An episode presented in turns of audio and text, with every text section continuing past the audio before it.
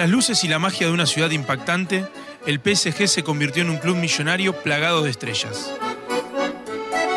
Allí, un jugador argentino busca alcanzar todo lo que algún día soñó. Leandro Paredes, la era de la madurez. Bueno, Leandro, gracias por atendernos en, en el patio de tu casa. Cortan bien el césped acá, ¿eh? Sí, lo cortan bien, lo cortan bien. Esperemos que, que siga así. Con la selección, este, este nuevo proyecto de recambio te encuentra vos adentro. Eh, yo digo a veces que ese cambio a veces tiene que ser más paulatino para darle a ustedes las opciones de tener un Di María al lado, eh, obviamente un, Messi, yo creo que un Agüero también. Jugadores que con el rodaje que tienen también te, sacan esa presión. En ese cambio, ¿cómo, cómo te ves vos en la selección? Las sensaciones son buenas porque creo que, que podemos armar un, un gran, un gran equipo, porque un grupo creo que, que ya lo armamos, armamos un grupo de personas increíbles donde, donde son muchos jóvenes y a esos jóvenes eh, le sumamos Leo, Ángel, eh, Sergio, Ota también, que quizás eh, lo podemos contar como un grande, aunque no tenga tanta, tanta edad como los demás. Eh, Tiene experiencia. Sí, tiene experiencia, sí. sí. Entonces, creo que nosotros los chicos podemos eh, ayudar muchísimo también a que, a que podamos formar un gran equipo. Creo que hay jugadores de, de primer nivel. No coincidimos en la misma época. eh, cuando yo estaba terminando, vos estabas arrancando, entonces hoy te sigo como espectador, no te pude enfrentar como jugador, entonces tuve que ir a buscar información. Y ahí me encontré con tus inicios. ¿Dónde fue la primera vez que pateaste una pelota? La primera vez, bueno, primero arranqué de muy chico, a los tres años ya, ya mi primer juguete era la pelota, quería solamente la pelota. Mi padre eh, fue jugador y, me ayudó muchísimo en el crecimiento, en el, en el que me gusta el fútbol y, y gracias a él creo que, que fui un apasionado de esto. Y ya de entrada pateaste con la pelota, eso todo tu viejo, Sí, lo que todo mi viejo, laburado. todo mi viejo. Y bueno, ¿y dónde arrancaste? Yo ahí había En la Justina, en la Justina. Tenía a la vuelta a mi casa un club que se llamaba La Justina. En San Justo. En San Justo, sí, a la vuelta de mi casa estaba. Y ahí arranqué, estuve hasta los cinco años y después ya me fui a, a un club Mataderos. ¿Qué ese era? Brisa, Brisa del Sur. Brisa del Sur. Estoy informado. Sí, muy ojo. bien, muy bien, muy bien. bueno, y de ahí vas a Boca. De ahí sí, Claro. Jugamos a los siete años una final contra Parque Sí. en Copa Campeones y ahí me vio Ramón Madoni Ah, Ramón Madón ya estaba. y él fue el que me, el que me llevó a Boca. Claro, imagínate en esa época, en mi época estaba Grifa en inferiores, por ejemplo, Boca. O sea, vos Claro. sos mucho más, más chico. Yo soy de esos jugadores que me decían al técnico que no pegue patadas. Vos ligaste. Sí, yo ligué mucho, sí. Y, y es más, eh, tuve problemas con compañeros de mi edad porque sacudían a, lo- a los pibes. sí. Vos ligaste, eh, hace poco lo, lo pudiste charlar. ¿Cómo, ¿Cómo fue ese momento tuyo en Boca? Porque creo que se podía hablar de muchas cosas, de, de paredes en, Boca, y terminamos hablando de eso. Volviste a hablar con, con Agustín, eh, tenés... eh, ¿cómo, ¿Cómo es tu relación con ese momento, con Boca? Arranco en Boca primero muy chico. Tuve un año y medio que, que estuve entrando, jugando, no jugando. 16, 17, Sí, ¿cuánto tenías? sí, me subieron a 15, me subió a los 15 Borghi. Sí. A los 16 me hizo jugar el primer partido. Eh, bueno, después me mantuve en el plantel siempre, entrando, eh, jugando poco, pero estando siempre en el plantel. Después, bueno, Román decide dejar esos seis meses Sí. el fútbol y, y jugué casi, todo el- casi todos los partidos. Fue mucho tiempo, con, terminando con goles, jugando bien y, y agarrando confianza, que para un chico de 17 años agarrar confianza siendo, siendo tan joven y, y en un club tan grande como Boca era, era muy difícil, pero bueno, se, se iban dando las cosas muy bien. Bueno, después vuelve Román, empiezo a jugar un poco menos y, y bueno, pasa esto en un entrenamiento donde, donde salgo lastimado. Que siempre dije, en, en todos los clubes pasa de que, Sí, de que a los pasa. chicos se, se- se les pega y demás, pero bueno, tuve la mala suerte de salir lastimado. ¿Y ahí, pero ahí cuánto estuviste lastimado? ¿Cuánto? Estuve cuatro meses y medio afuera, que, que bueno, que después dije que eso ayudó un poco también a que, a que tome la decisión de irme, porque venía de mucho tiempo sin jugar y, y veía que, que- que no iba a jugar, entonces volví y en enero me fui. En enero tomé la decisión de ir. ¿Por qué? ¿Sentiste que no era más tu lugar? Que... Sí, sentí que, como dije en la nota esa, que quizás eh, no me cuidaron como alguien que podía darle mucho al, al club, o quizás no, pero en ese momento me sentía que quizás sí podía darle un poco más club. Pero sentís que a Boca podés volver en cualquier momento. Sí, sí, eso sí, seguro. Es mi sueño también eh, quedarme un poco más de tiempo acá y, y seguramente después volver a Boca. ¿Te gustaría, o sea, Sí, sí. no sé si como un retiro, pero te gustaría en algún momento tener otro, otro paso distinto por Boca? Sí. después de esta experiencia en Europa. Sí, siempre lo dije, desde el primer día que me fui dije que, que mi ganas eran, eran volver y volver bien, no volver para, para retirarme. Bueno, y después vamos a, a Europa que tuviste que laburar, o sea, tuviste que ganarte un lugar, similar a lo de Boca, esto de muy temprano tener la chance, pero tener que luchar para ganarte un lugar. Y ahí, El Roma, en Roma el primer año, como dije recién, no, no jugué mucho, jugué 14, 15 partidos. Fui a Empoli donde cambié la posición, donde jugué todo el campeonato, donde hicimos un campeonato muy bueno para, para lo que era el club, porque el club está acostumbrado a pelear eh, el descenso siempre y, y a mitad de año ya estábamos salvados, entonces la gente estaba muy contenta y, y jugábamos bien porque eso. teníamos un equipo y un entrenador muy bueno donde, donde éramos todos jóvenes y todo el mundo jugaba bien. Y, y, y se hablaba mucho de ese Empoli en ese, en ese momento. Y bueno, después volví a Roma con Spalletti, nuevo técnico, donde estuve a punto de irme porque me, me quería la Juve en ese momento. Inter y el técnico no me dejó, me dijo que, que él quería que me quede. Y tuve un año también muy bueno ahí donde, donde terminé el año, terminamos segundo, peleando el campeonato con la Juve. Y me tocó ir a la selección después que me llamó el... O sea, vos de Totti viviste toda la etapa esa Toda, antes del toda. retiro. Sí, o se sea, cuando vos te fuiste, ella se había retirado. o Se sea, retiró el año ese, el último año mío.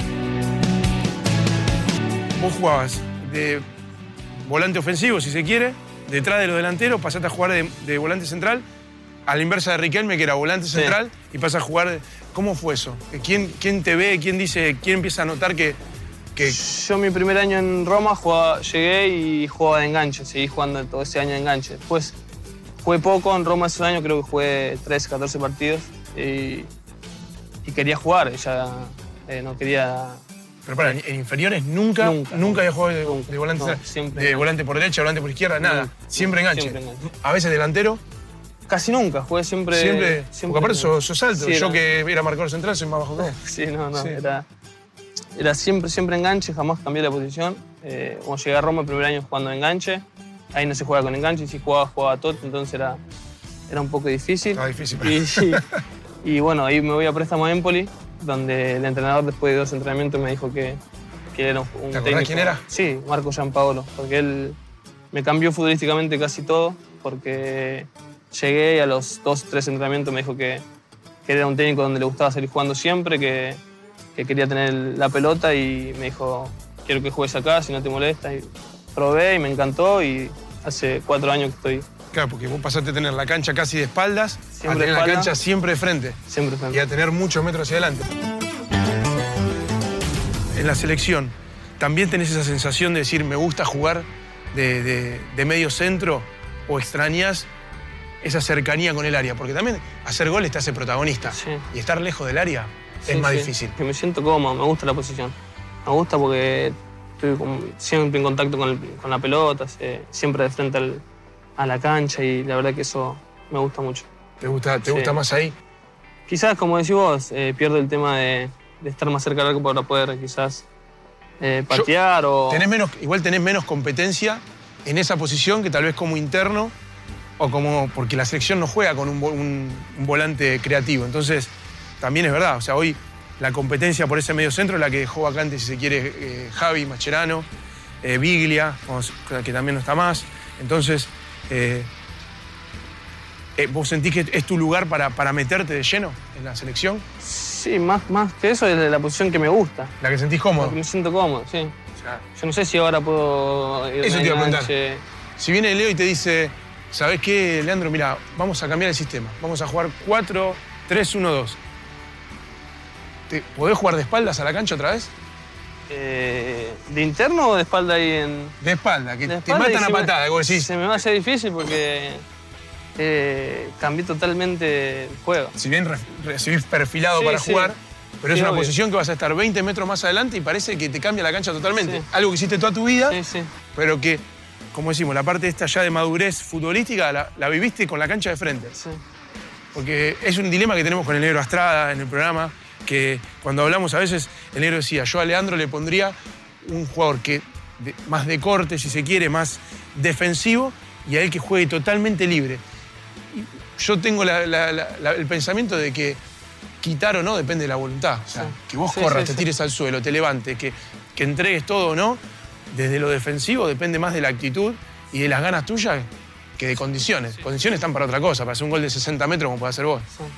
¿Eso te llevas bien con el sacrificio? Sí, sí, creo que como, como dije. No digo que no lo tengas, ¿eh? Pero para que no, lo cuentes no, vos. No, sí, sí. No, quizás no lo tenía cuando jugaba en Boca o, o no lo hacía, no es que no lo tenía.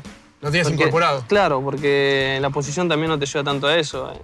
Y, y al cambio de posición sabía que tenía que agregarle eh, por lo menos eso, porque eh, era algo que le falta, me faltaba para la posición. Y lo puedo hacer sin ningún problema. ¿Te sentís un jugador más completo ahora? Sí, mucho, mucho más completo, mucho más maduro, mucho más, más todo, porque de verdad crecí mucho, tanto futbolísticamente como, perso- como, como personalmente en, en lo que es Europa. De, de Roma te vas a, a Rusia.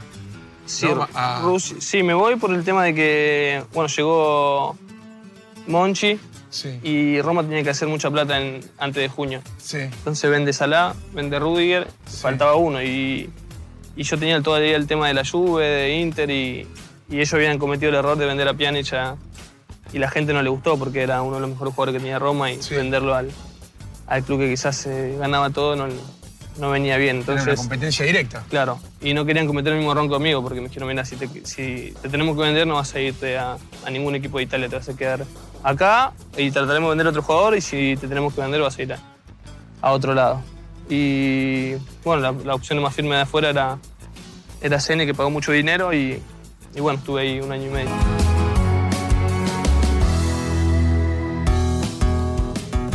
Y, la, decisión esa, por ejemplo, cuando te viene a buscar un club así, más allá del dinero, ¿no? que es mucho y es un cambio fundamental de lo económico para el resto de tu vida.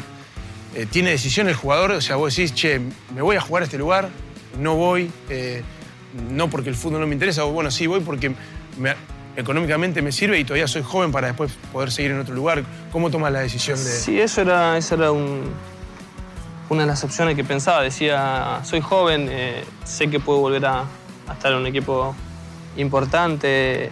Eh, creo que el entrenador que estaba eh, cuando me llamó y me, me- me dijo lo que quería y, y las cosas que iba a hacer en el club me parecían, me parecían buenas porque Mancini era un gran entrenador y me dijo que iba a llevar muchos argentinos. Y, Eso te iba a decir, ¿había otros argentinos? no que- había todavía.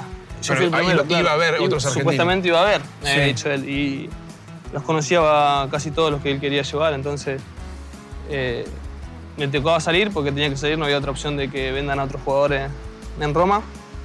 Y tomé la decisión de irme, mi familia me apoyó, tanto mi- mis padres como mi mujer y bueno, mis hijos son chiquitos, pero, pero bueno, me dieron el empujoncito que necesitaba. vos para de. Roma venía, de la pasta, la- las costumbres argentinas, era como vivir en Argentina pero en primer Sí. mundo. Hasta con la misma euforia dentro del fútbol. Sí, más en Roma. Te vas a un país que es, o sea, tenés que ver cómo son las costumbres, tenés que mirar a todos, tantearlos hasta Sí. ver cómo... ¿Y eso cómo, cómo Sí, fue era, tu vida era- allá? era difícil, pero fue mucho más fácil de lo que pensé, porque la gente nos trataba muy bien, la ciudad hermosa, vivimos una ciudad muy linda, y el frío lo sufrimos poco, porque eh, estás un mes, un mes y medio de frío, frío. El resto de vacaciones, porque de ahí en diciembre se para el, el- el torneo y hasta marzo no arranca de vuelta. Hola amigo, bueno quería desearte la bienvenida al Paris Saint Germain, ojalá que bueno tengas muchísimos éxitos, sos muy joven y seguramente tendrás mucho para darle a este club. Caes a, Sí, caigo a... a una ciudad que a mí por lo menos... la- Sueño. la- sí, no se puede creer. Es un sueño, sí. ¿Y acá? No sé, ¿Cómo es tu día? Disfruto cada minuto acá porque estoy en un club maravilloso, en una ciudad única y con, un- con unos compañeros increíbles. Llegar al vestuario y tener toda la figura que tengo al lado, eh, lo disfruto de, de verdad muchísimo. ¿Quién es el que más te sorprendió? No, todos, todos, porque la verdad que no te dejan de sorprender. Hasta bueno, los centrales, como juegan, Marquinhos, Thiago Silva, juegan mejor que. No sé. Thiago Silva vuela, No, rapidísimo. no. Una Y. Marquinhos también. también, sí. Marquinhos también. Y es joven y tiene 24 años y parece que tiene 35 años de cómo juega. Pero, pero la verdad que todos, bueno, Neymar, Mbappé y María también. María vos lo ves por la tele siempre y cuando lo tenés al lado todos los días te das cuenta de que es un fenómeno. Extraordinario. Pero y tu día acá, por ejemplo, vos puedes salir a la calle, caminar. Creo que la diferencia que tenés con Rusia es que el clima te ayuda. Sí. Acá, un día como hoy, por ejemplo, si estás en una de las mejores ciudades del mundo, Sí, sí. ¿lo disfrutás? Sí, lo ¿Tu familia mucho. lo disfruta? ¿Te gusta ir a tomarte un café, a comer afuera? Sí, todo. ¿Te respetan? ¿Te piden muchos gente- autógrafos? la- no, la gente muy tranquila, te, respeta mucho. En Italia no pasaba eso. En Italia, si, si estabas comiendo cosas, la gente no le importaba. Gente muy eufórica, más en Roma, la gente muy loca por el fútbol, por los jugadores y, y quizás se veía un poco más, más complicado de salir a la calle o ir al centro un domingo, ponele. Es a pensar dónde llegué, lo que conseguí, porque si bien todos crecimos con Maradona y en algún momento soñamos en nuestra cabeza con cinco años decir yo voy a ser Maradona y voy a ganar un mundial como en el 86 pasándome a todos los jugadores, después el fútbol te va Sí. poniendo en distintos lugares. Yo no pude jugar en Europa, vos te estás haciendo una carrera cada vez más importante, llegaste a la selección. Eh, era un sueño todo esto, era un sueño desde muy chico, éramos con mi papá mirando fútbol todo el día, opinando y, y decíamos siempre, estar ahí, mirar lo que es eso, mirando fútbol y, y hoy en día estar acá eh, disfrutando de esto es, es increíble, la verdad. Y tu viejo es de los que estaban colgados del alambrado. Mi O- viejo no, mi vieja sí. Sí, sí, al revés. Mi viejo no, mi viejo no porque, hablaba lo jugó, mucho. porque lo jugó. Sí, no Porque, hablaba jugó, mucho. porque jugó Cuando salía, sabía. sí. Cuando salía, eh, me decía cuando jugaba bien y cuando jugaba mal lo tenía que aguantar 45 minutos. Y era difícil que te diga que jugaste bien. No, era difícil, imposible. Era un partido por año. jugar- Sí, no, imposible. Siempre podía haber hecho un poquito, me- un poquito mejor. Pero. Tenemos cosas muy similares, te voy a decir. ¿Sí? Sí, a mí me fue un poquito peor en mi carrera, pero bueno. no, pero me, me hablas de tu viejo y digo, Ah, sí. viejo era igual. O sea, yo a veces le decía, pero hoy jugué bien. Yo también. no, porque sí, yo también, fue un partidazo. Yo también creía eso, pero no. Y ahora de grande más tranquilo, no te molesta. No, me vuelve loco. ¿Sí? Sí, no sé lo que es. Cuando no juego, cuando no hago lo que tengo que hacer, sé que el teléfono no va a estar sonando. Y cuando ¿Sí? llego a casa tengo que hablar porque si no. Pero sí, me dice cuando juego bien o cuando, cuando no, me lo dice también. Y te hago la última, así ya te dejo, pero que cada vez que jugás bien un partido, tenés la selección ahí latente, decís, esto será, eh, o sea, lo que yo hago, tiene rebote en la, en la selección, el rebote bueno, Bu- bueno o malo si es un mal, partido, Sí. pero convivís con esa presión, yo me volvía loco. Desde el día que me convocaron a la selección, me costó mucho, sobre todo cuando tenía chances, decía, no, hoy jugué mal, no me van a citar más. ¿Vos convivís con eso o lo llevas tranquilo? No, no, y creo que es bueno también no convivir con eso. Porque Sí, te, sí, saca, sí. te saca mucha presión y no, la verdad que no. Que trato de, de vivir el día a día, tratar de hacer lo mejor posible en mi club, que, que sé que si, si hago las cosas bien va a estar ahí la selección. Bueno. Te Me felicito. Me da bronca, sos fachero, sos grandote. Yo pensé que eras más chiquitito. No, de verdad, muchas gracias. Eso. ¿Estamos? Eso fue todo.